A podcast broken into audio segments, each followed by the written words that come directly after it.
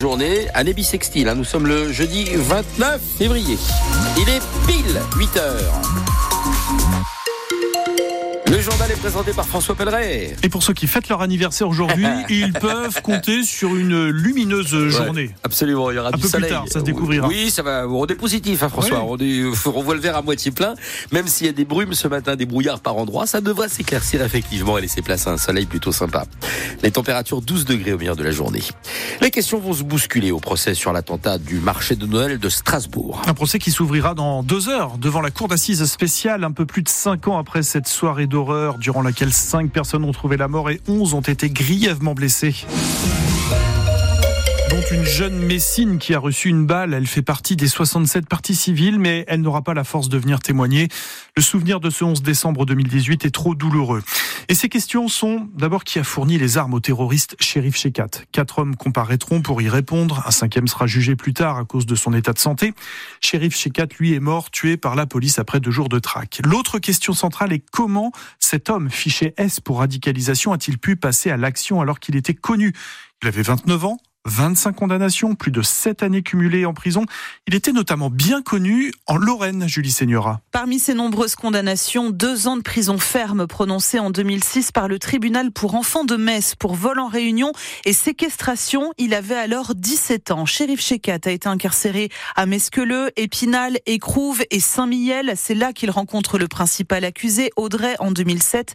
Ils resteront en contact jusqu'au jour même de l'attentat de Strasbourg.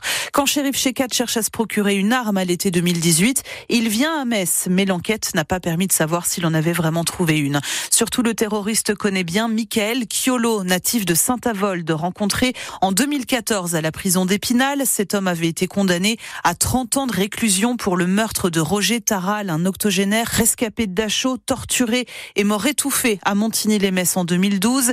Islamiste fanatique, Michael Chiolo avait attaqué deux surveillants de sa prison de Condé-sur-Sarthe trois mois après l'attentat de Strasbourg pour venger son ami shérif Shekat. Le Mosellan est appelé à témoigner au procès. Ouverture de l'audience à 10h tout à l'heure. Un procès qui doit durer 5 semaines. France Bleu Lorraine a préparé un dossier spécial sur francebleu.fr. La justice a prononcé hier la mise en examen pour meurtre sur mineur de la jeune Mosellane, celle qui avait accouché le 21 février chez elle à Morsbach. Cette jeune femme de 21 ans est sortie hier de garde à vue. Elle a été placée sous contrôle judiciaire avec une obligation de soins. C'est le personnel de l'hôpital de Forbach qui avait prévenu les gendarmes après l'avoir admise avec son nouveau-né sans vie. Un vote historique hier soir au Sénat. Il ouvre la voie à une inscription dans la Constitution d'une liberté garantie d'accès à l'interruption volontaire de grossesse, ce qui devrait être fait bah, dès lundi car le président Macron a immédiatement annoncé la convocation à Versailles des députés et sénateurs pour les réunir en congrès afin de modifier notre Constitution. Pourtant, avant le vote hier, il y avait des doutes. La majorité de droite et du centre se montrait réticente et au final, le texte a été adopté par 267 voix contre 50. Et à l'issue du vote hier, on a rarement vu de telles réactions, Cyril Ardo. Explosion de joie des militantes féministes dans la tribune visiteur du Sénat. L'aboutissement pour elles de plusieurs mois de mobilisation qui, de l'aveu général, a fait basculer certains élus. 16 sénateurs LR soutenaient ce texte il y a un an. Ils étaient 70 hier soir. Un vote historique, dit la Fondation des femmes. Cette inscription de l'IVG dans la Constitution, c'était une demande de la gauche et des associations, reprise par Emmanuel Macron. Le président se félicite d'un pas décisif quand la France se place à l'avant-garde du progrès pour Gabriel la France écrit l'histoire en devenant le premier État à garantir le droit à l'avortement. S'enthousiasme l'insoumise Mathilde Panot. C'est un message d'espoir en ces temps troubles et de repli pour le socialiste Raphaël Glucksmann. Il faut regarder du côté de l'extrême droite pour trouver une franche opposition. Les Français ont du mal à se nourrir et on essaye de détourner l'attention, estime par exemple la députée RN Edwige Diaz. Chez nous en Moselle, trois sénateurs ont voté contre, deux pour. Alors les contre sont Catherine Belriti, Califé Califé et Christine Herzog. Les pour sont Jean-Marie Mison et Michael Weber. Beaucoup de salariés de la centrale Émile Huchet seront euh, venus hier soir chercher des réponses sur leur avenir. Oui, il y avait un petit peu plus de 200 personnes à la première réunion publique sur le projet de production d'hydrogène à Carlin, le projet Émile I. Ça se déroulait à Saint-Avold, à la salle des congrès. L'hydrogène tournera la page du charbon sur ce site. Euh, ce projet est immense, il se chiffre à 780 millions d'euros. Il est porté par Gazelle Énergie et GRT Gaz. Voici donc les interrogations des actuels salariés. On se sent tous touchés par ce débat et ça nous concerne directement parce que bah, ça concerne notre avenir tout simplement. C'est beaucoup de choses qu'on savait déjà mais euh, ça fait toujours du bien de l'entendre et de l'entendre encore un petit peu. C'est un débat qui pour nous est très très rassurant. On mise beaucoup sur ce projet, euh, projet d'avenir. On est des nouvelles recrues donc euh, de Gazelle Énergie. J'ai eu la fierté de pouvoir recruter en décembre dernier huit nouveaux arrivés dans les équipes de maintenance. C'est à peu près une quinzaine de postes qui vont venir renforcer l'équipe actuelle pour assurer la qualité, la sécurité de cette installation. Là, en fait, en réintégrant la partie sécurité, et, euh, je sais par exemple que ça va faire une quinzaine de personnes. C'était surtout le chiffre moi qui m'intéressait. Hein. C'est ce qu'il nous faut. On a perdu 230 emplois directs en 2015, on en récupère 100. Ce projet, pour qu'on y croit nous, est vraiment, c'est parce qu'il y a de l'emploi, mais dès le départ, c'était vraiment la poursuite, la renaissance en fait des Miluchets.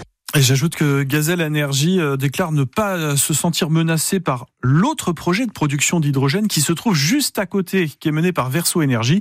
On n'a pas le choix, le projet se fera, a répondu le représentant de Gazelle Énergie. Comment revenir intact d'un tel voyage, d'autant plus quand on découvre à cette occasion un pan de son histoire familiale? On parle ici du voyage dans le camp d'Auschwitz en Pologne de centaines de lycéens de la région, un des camps de concentration et d'extermination de la Seconde Guerre mondiale. Pour Chiara, qui est élève en terminale à Saint-Avold au lycée Poncelet, la préparation de ce voyage scolaire, réalisé au début du mois, a été un choc. En fait, on a découvert que euh, il y avait deux membres euh, des déportés juifs de Saint-Avold sur qui on travaille, qui euh, appartenaient de ma à ma famille, donc mon arrière-grand-mère et sa fille. Qui s'appelle? Deas Irma euh, Irène Gainsberger. Avec mon grand-père, on en a parlé et il m'a montré des photos. Et du coup, je l'ai dit à ma professeure et avec tout ça, j'ai découvert qu'elles sont arrivées à Auschwitz le 13 février 1944. Elles sont mortes le 15. Deux jours après. Oui, voilà. Et du coup, bah, venir ici, ça me permet euh, bah, de voir euh, ce qu'elles ont vécu, même si c'est que nous, on n'est que là qu'une journée. On, comme, essaye de comprendre bah, ce qui s'est passé et pourquoi, bah, pourquoi c'est arrivé en fait. C'était Chiara, élève en terminale au lycée Poncelet de Saint-Avold. Et le reportage en longueur de Marie Roussel est en ligne sur francebleu.fr. Hugo Humbert passe les tours à Dubaï, tournoi de tennis ATP 500. Hier, il a sorti Andy Murray et c'est la première fois que le Messin bat l'ancien numéro 1 mondial. Les Espagnols n'ont pas laissé les Françaises espérer une minute. Les championnes du monde de foot en titre ont battu les Bleus hier soir 2 à 0 en finale de la Ligue des Nations.